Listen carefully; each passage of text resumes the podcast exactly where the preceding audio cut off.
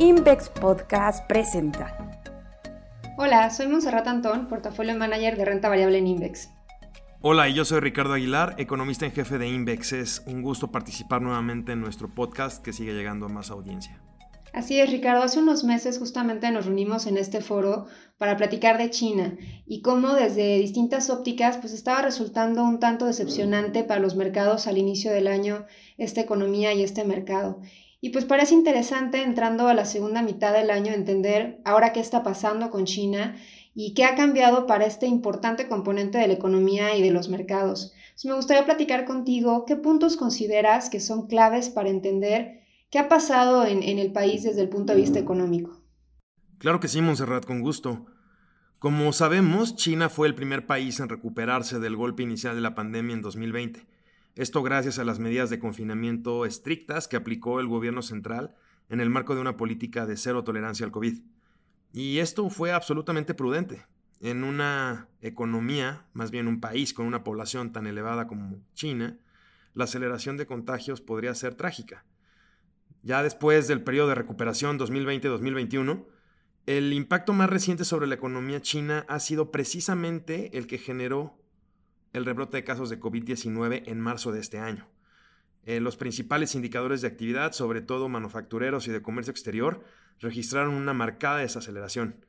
También observamos fuertes contracciones en el consumo y pues una caída de 11% anual en las ventas al menudeo de abril.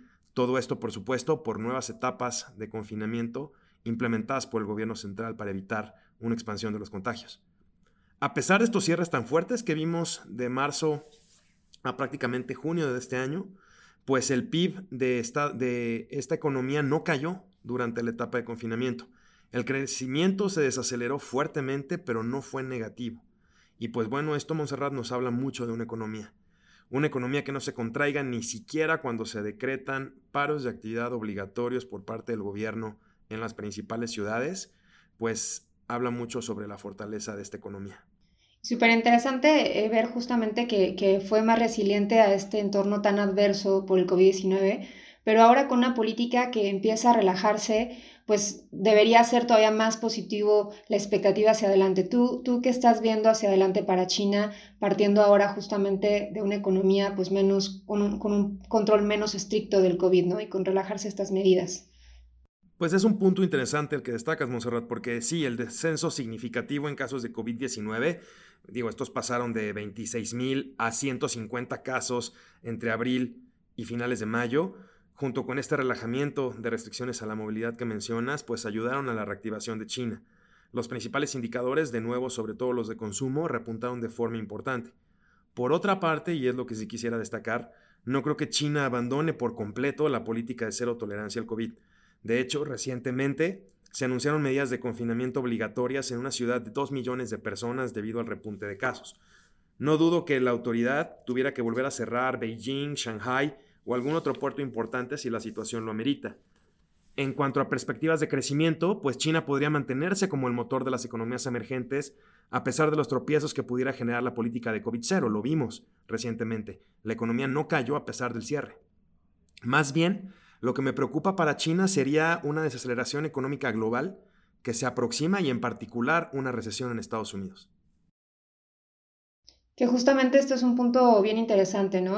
lo que hemos estado hablando todos, pues justamente ha sido del entorno económico en Estados Unidos. ¿Crees que pueda ser en cierta forma contrapeso eh, el entorno en China a esta debilidad que esperamos en Estados Unidos para la economía global? ¿O crees que va a ser al revés y más bien, como mencionas, pues que se dé un contagio de Estados Unidos hacia China que pues merme más aún las expectativas de crecimiento para la economía global? Pues mira, China ha demostrado bastante fortaleza independientemente de Estados Unidos, ¿no? Digo, sí es por supuesto uno de sus principales socios comerciales y es una economía que pesa muchísimo para, para China, la economía norteamericana, pero pues hay que recordar desde que la participación de China en el PIB global aumentó de 13 a 18% del PIB entre 2010 y 2020, pues esta economía, ahora la segunda más grande del mundo, es un contrapeso muy importante que incluso puede llegar a comerciar con grandes potencias económicas como China o incluso con la misma Rusia dentro de este contexto actual, ¿no? La rivalidad económica entre Estados Unidos y China es tan marcada que no solo Donald Trump, pero también Joe Biden, con la ayuda de los miembros del G7, busca reducir la influencia global de China.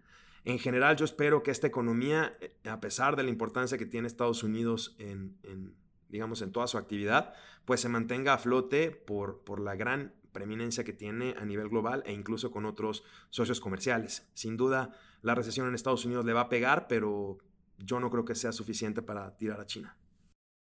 Y justamente eh, hablando de que pues todo está interconectado en la economía y pues vemos una situación que pasa en un mercado y se traslada a otro, ¿qué implica este tema del crecimiento en China y la desaceleración en otros temas como el consumo de metales, las cadenas de suministro? ¿Qué impacto ves para la economía global y en especial tal vez para las presiones inflacionarias, ¿no? que son hoy por hoy el tema central del mercado?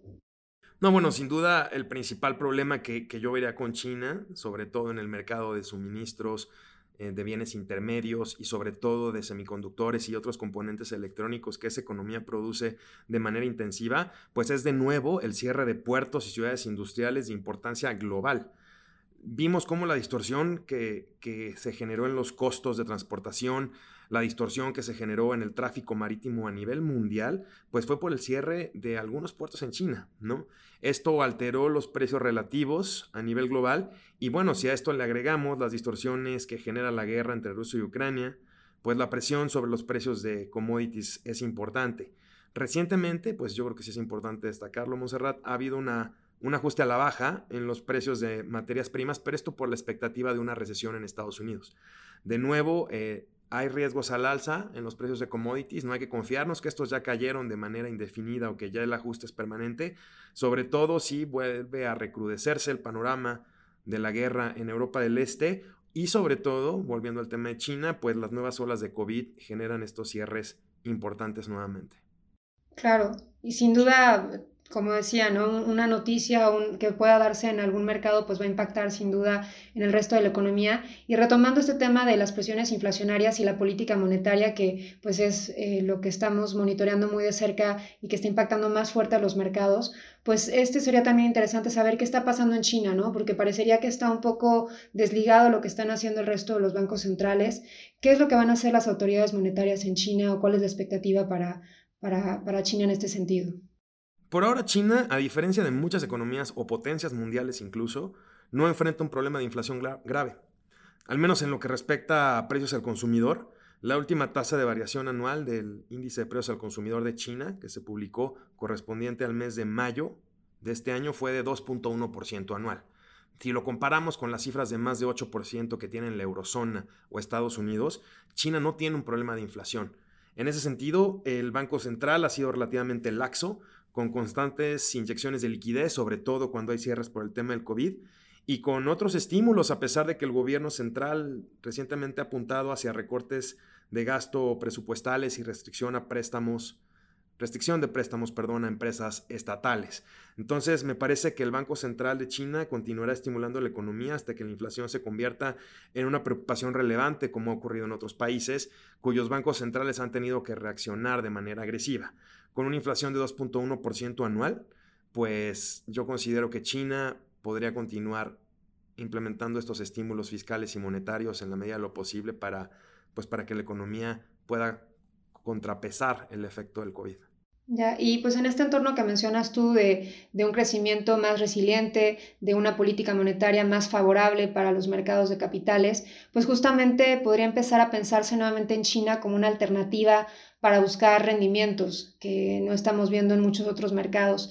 De hecho, en junio, pues el Hang Seng fue de los pocos referentes que tuvo un balance positivo en medio de esta ola de baja tan pronunciada que vimos en las bolsas a nivel global. Pero a mí me parece que el tema, pues sin duda merita cautela, ¿no? Porque vemos una volatilidad muy importante en el mercado, una importante aversión al riesgo y parece que prevalece justamente otro componente de riesgo, ¿no? Que sería el tema regulatorio.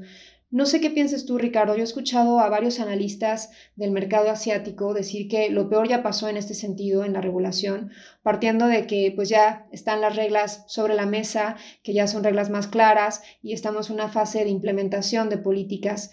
Pero al mismo tiempo se escucha hablar pues con cautela, ¿no? Porque el foco puede estar ahora en otro tipo de industrias o empresas que no habían estado reguladas y que puede generar nuevamente ruido en las inversiones. Y eso hace que hacer una estrategia pasiva en China, invirtiendo en el mercado en general, en lugar de estar haciendo pues tal vez selección de, emisoras puntuales, pues pueda ser muy incierto. ¿no? Partiendo además de una economía y un mercado que pues tiene muchas aristas difíciles de comprender para, los analistas fuera del, país. No sé tú qué opinas en este sentido, en, el tema regulatorio eh, y pues un poco también de, de la percepción que puede existir en este sentido. Pues es que creo que resaltas un punto muy importante, ¿no? Sabemos que China es una economía complicada porque es muy diferente a las economías en general del sistema actual económico. Y bueno, vemos definitivamente que China es una economía centralizada, pero eso ya se ha sabido siempre. Es una economía donde la orientación hacia el libre mercado podría parecer acotada. Eso no es algo nuevo. Es importante destacar que China es una economía fuerte, ¿no? que ya logró colocarse como la segunda potencia económica mundial.